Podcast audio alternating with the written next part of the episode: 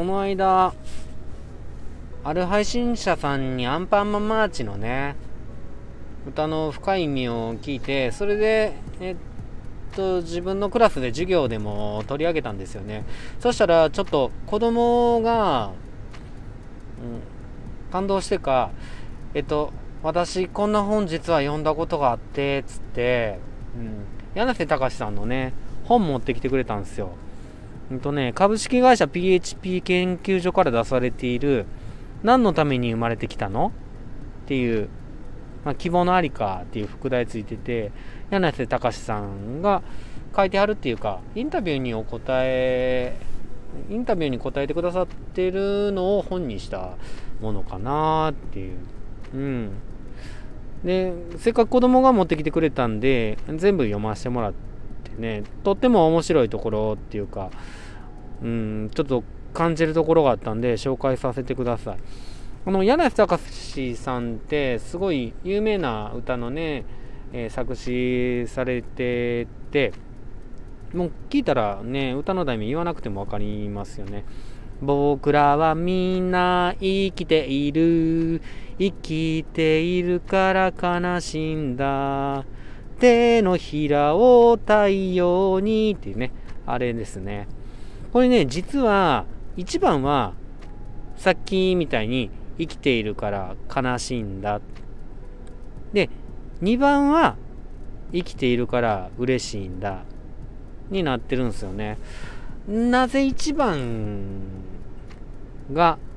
悲しいが最初で2番が嬉しいが最初なんでしょうか？みたいなね。うん。なんでやと思います？うんこれねえっ、ー、と柳瀬隆さんもすごい質問されることがあるらしいんですよね。うん。うん。なんかね、なんで生きてるのに悲しいんだってよく質問されるみたい。でも、すごい柳瀬隆さんが言いたかったのは、死んでしまえば、もう悲しいも嬉しいもないです生きているから悲しいの。それから、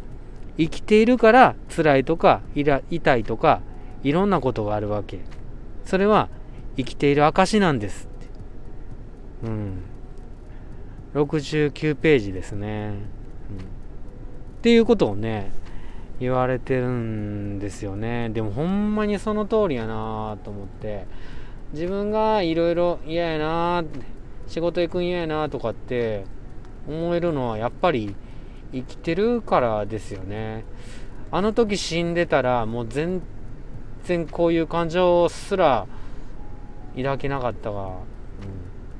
ん、生きてるから悲しいんやなって、うん、でもう一つねお話があってうんとこれ柳瀬隆さんの話じゃないんですけども魚の話があるんですよね。うん、魚って、ね、海の中にいますよね。で、海の中にいて泳いでるんですけども、海の中にいるうちは、水のことを知らないっていうね。うん。で、あーなんか明るいなって泳いでいこうってパーって泳いでいってそれであって引っかかって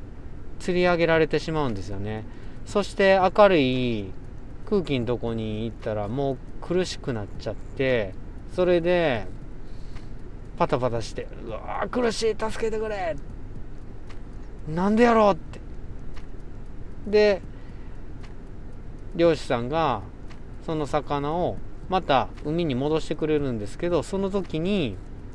ああ今まで本当に幸せなとこにいたんやって魚が気づくっていう。水の中にいる間は海の中にいる間はその海水のことは気づきもせんかったけどもそっから出て初めて海水の存在に気づくっていう。すごいね柳瀬隆さんもそれと同じことをもうちょっと分かりやすい言葉で言っていて、えー、66ページですね。幸せの中にいる時は幸せは分かりません。不幸せになった時幸せだった。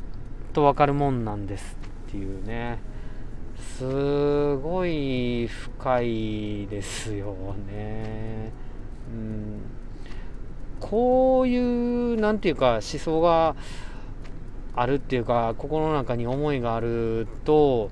この「手のひらを太陽に」の歌なんで一番を悲しいんだから始めたかってねうなずけません？やっぱり悲しさを分かった時に人ってうん嬉しさをより味わえるんかなと、うん、そうやって思うんですよねなんかね柳瀬隆さんは「引きこもごも」っていう4文字熟語の話されてましたねあの、引きって悲しいって書いて、喜びって書いて、で、こもごもって交わる、交わるなんですけど、引きこもごも。これは、忌避こもごもとは言わないっていう。だから引きこもごもにやっぱり合わせたんですよって悲しいがあってからその悲しさを感じてああ今まで本当にあの人がいてくれたからそれこそが幸せやったんやって気づくっていうようなね、うん、なんか心理学の原因効果じゃないですけども失って初めてまた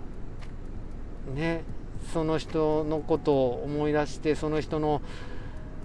存在の大きさを知るっていうようななんともなんともこれ切ない感じなんですけども、うん、なんかそうやって失って初めて気づくっていうのはあまりにも寂しいからもっと早くに気づいて今一緒にいられるうちにいろんな人との幸せを味わい尽くしたいなみたいな風にちょっとね思いました。えー、今回はえー、っと柳瀬隆さんの本からちょっと思ったことです。何のために生まれてきたの？希望のありかから。ね悲しさから始まる。理由説明になってましたでしょうか？知らんけど。どうかお幸せに。失礼します。